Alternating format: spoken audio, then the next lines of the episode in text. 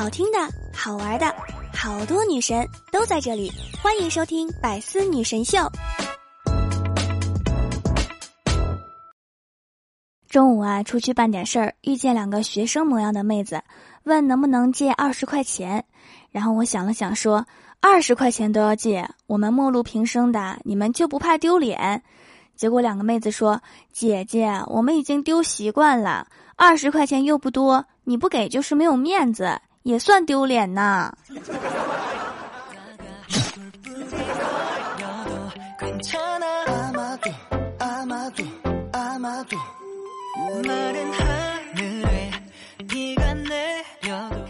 喜马拉雅的小伙伴们，这里是百思女神秀周六特萌版，我是你们萌逗萌逗的小薯条。小的时候啊，没有什么爱好，就是喜欢看漫画，幻想能有一个机器猫来帮我写作业，幻想变成柯南去查案，不用写作业；即使变成一休小和尚出家，也不想写作业。然后长大了以后才发现，漫画道具都成真了，可是还要写作业。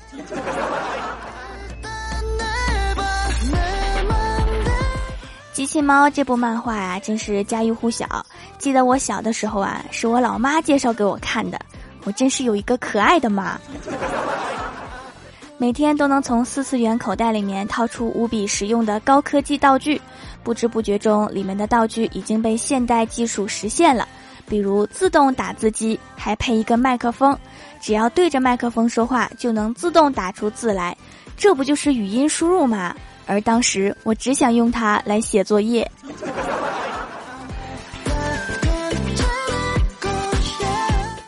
还有机器猫的万能制造机，从一个入口把图纸放进去，然后按一下按钮就可以造出一个立体的。当时我就想用它造出一个机器猫，然后替我写作业。现在一想哈，这不就是三 D 打印机吗？放啥印啥，把作业放进去，出来一本立体的作业。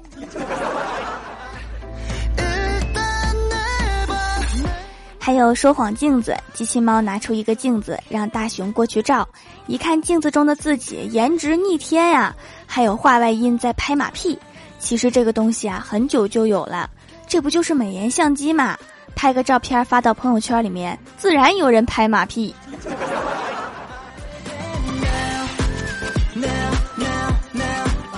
还有模拟旅行机。拿一张风景照片对着一个镜头，人对着另外一个镜头，拍出来就是人站在风景里面拍的照片。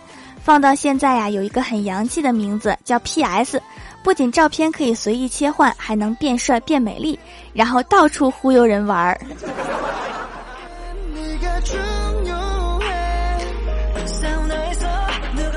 据说《名侦探柯南》里的领结变声器也制造出来了，可以变男生、变女生，还有机器音。据说才二十几块钱，这阿笠博士的发明就这么不值钱啊！还有柯南的太阳能滑板也真的做出来了，时速二十五千米，好想买一个用来追犯人啊！可惜我也不是侦探，又没有那么多犯人让我追。《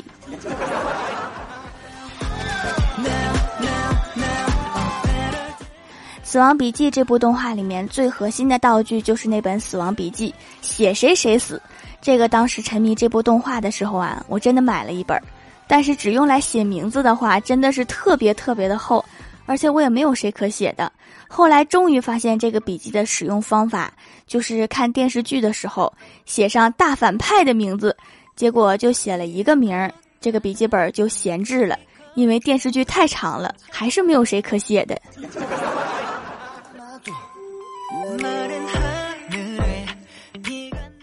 郭晓霞的英语老师为了提高同学们的口语水平，他要求每个学生在上课的时候必须用英语说话。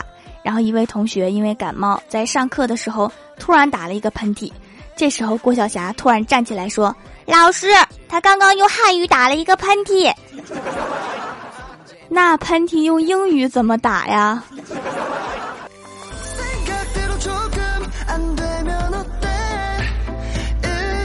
李逍遥对暗恋已久的女神表白，坚定的对她说：“嫁给我吧。”然后女神害羞的问：“为什么喜欢我呢？”然后李逍遥说：“因为你丑，我也丑，咱们两个特别般配。”滚犊子！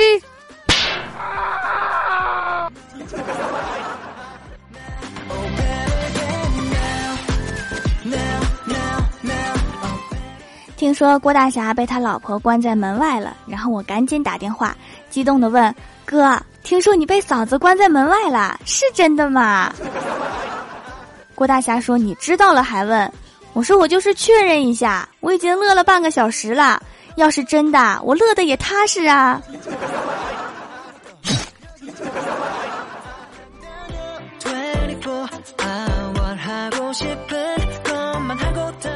郭晓霞的学校为了锻炼学生的胆量，每周都要举行演讲比赛。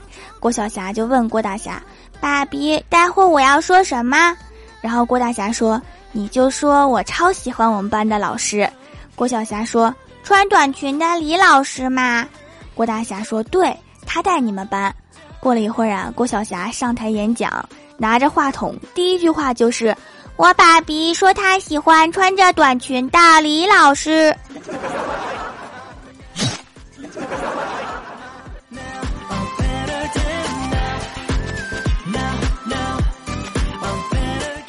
今天下楼取快递，看到快递大姐穿着的棉衣和我网购的是同一款，我就说哇，这么巧啊，你也买了这一件。结果大姐边脱边说：“这件就是你的，车子装不下了，我只好穿着来了。”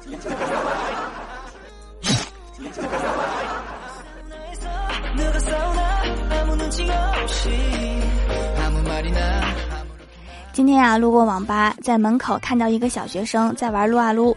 这时候来了一个怒气冲冲的家长，看起来应该是他爸爸，准备打他的时候，那个小孩说了一句话：“要打回家打，你不要脸，我还要脸呢。还有，等我玩好这一局，回家武器随你选。”瞬间感觉这孩子见不到明天的太阳了。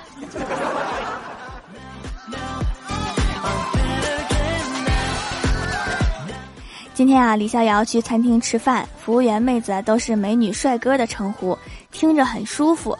轮到李逍遥的时候，妹子看着他，很是纠结的样子，沉思了一会儿说：“师傅，我们这里有很多素食，这是菜单，请您过目。”把李逍遥气的顿时一顿咆哮：“姑娘，我这是脱发，不是出家。”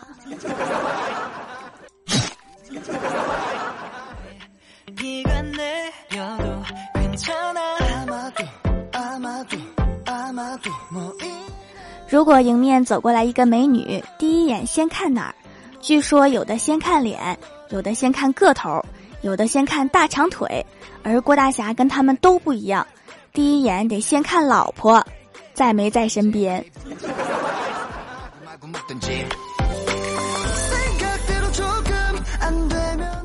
Hello，喜马拉雅的小伙伴们，这里依然是百思女神秀周六特蒙版。想听更多好玩段子，请在喜马拉雅搜索订阅专辑《欢乐江湖》，在微博、微信搜索关注 NJ 薯条酱，可以关注我的小日常和随机出现的互动话题。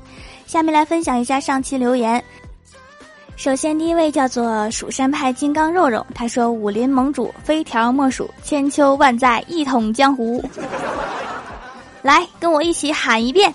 哎呀，算了，咱们还是看下一条吧。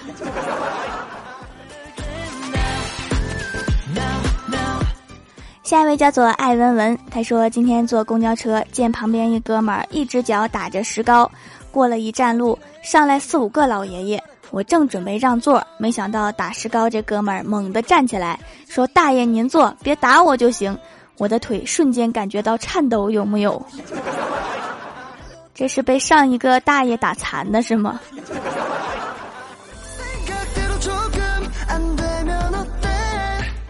下一位叫做咸鱼茶，他说百思的节操（括号小薯条）回来了。条条不在的日子里，百思组的主播节操直线下降，纷纷拖更断更，懒癌彻底发作了呢。记得我更新上上期百思，然后更完就成了最后一期。我以为我是百思终结者，这次还不错哈，还有人接着我更，我突然感觉很欣慰呀。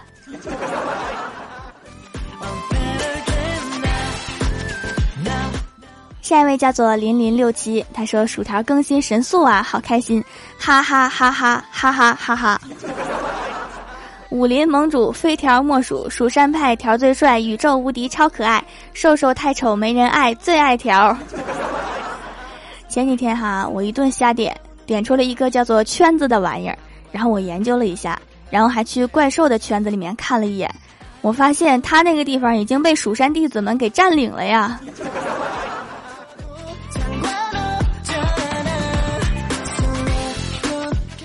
下一位叫做叶晨，他说掌门的皂皂一如既往的好，已经用了两年了，无数次的回购，攒了很多掌门的照片啊，好可爱，皮肤细腻光滑了一些，大牌洁面乳都闲置很久了。根据我多年的经验，洗完不擦面霜，皮肤状态依然很好，还会继续用下去。早上用蚕丝皂，晚上用竹炭皂，清洁滋养搭配起来，皮肤会越来越光滑，你值得拥有。洗完脸还是要擦面霜的哈，多一层滋润会更加营养皮肤啊。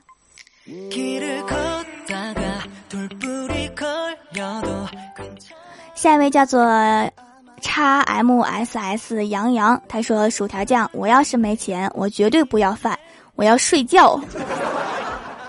饿着能睡着吗？起来吃个饭再睡吧。”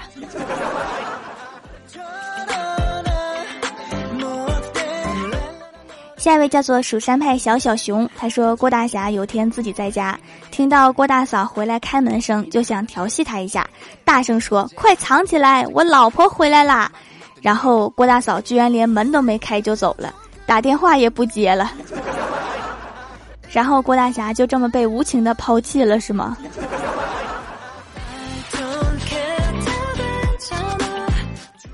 下一位叫做蜀山熟了，他说买了条的手工皂，获得了条的照片，已经藏在心里和书里。条真是又帅又可爱，爱你爱你好棒！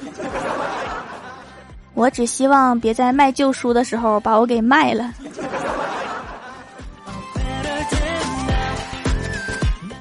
下一位叫做又对朱颜，他说薯条在百思人气最旺，你不回来百思都快散了。还好我回来了，来人呐，把百思用胶水粘起来。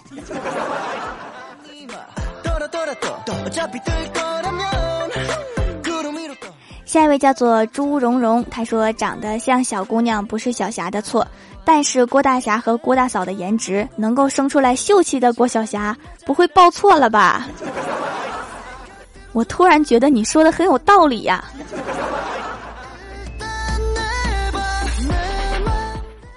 下一位叫做我家的小程，他说太喜欢了，把最好的时间听小薯条的段子了，爱你。这个最好的时间是早上的赖床，还是睡前的敷面膜？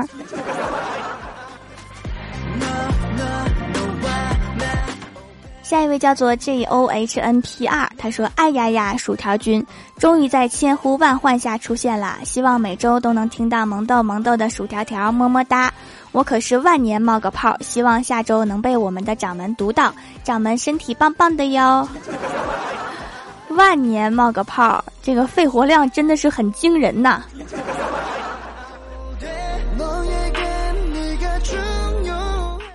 下一位叫做陈文浩，他说：“现在我居然变态到要听薯条的百思女神秀才能入睡，这有什么好变态的？还有男的要听着郭德纲才能入睡的呢。”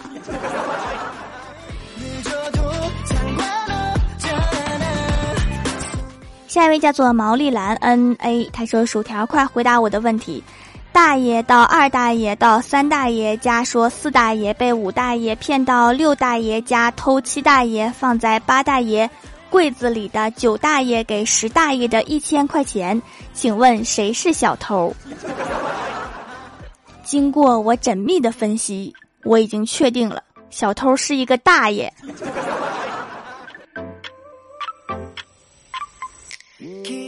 下一位叫做蜀山派可爱的静谧，他说：“玉盘高高挂天边，若隐若现在云间。古往今来有薯条，能与嫦娥舞九天。条，你和嫦娥跳舞的时候看到嫦娥的脸了吗？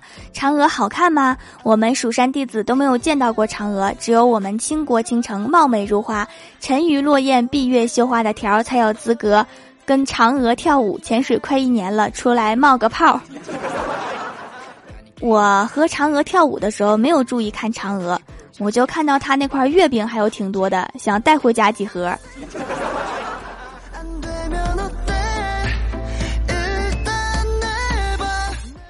下一位叫做心动嘉宾，他说孩子是薯条的粉丝，让我买手工皂支持薯条。我也不懂什么是手工皂，研究了半天才知道是天然洁面用品，就买了一块试用一下。没想到比我之前买过的洗面奶都有效，清洁力不用说，洗完居然有滋润功能，一般洗面奶都可是没有的。瞬间让我觉得打开了新世界的大门，立刻回购，勾选买三送一活动，价格便宜，省钱又好用，这得感谢我聪明的儿子和巧手的薯条，让我这个当妈几年的人皮肤也能水润起来。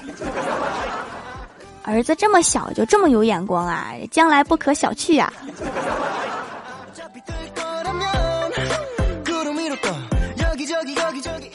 下一位叫做天蓝茶众，他说：“娜娜说，我叔叔每天对着一千人。”桑桑说：“你叔叔干什么的？”娜娜说：“守墓的人。”那是每天对着一千个魂儿。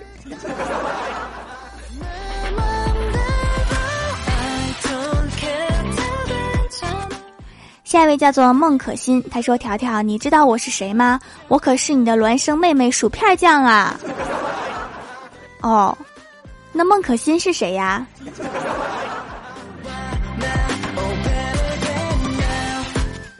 好啦，本期节目就到这里啦！喜欢我的朋友可以支持一下我的淘宝小店，淘宝搜索店铺“蜀山小卖店”，蜀是薯条的蜀就可以找到啦。以上就是本期节目全部内容，感谢各位的收听，我们下期节目再见，拜拜。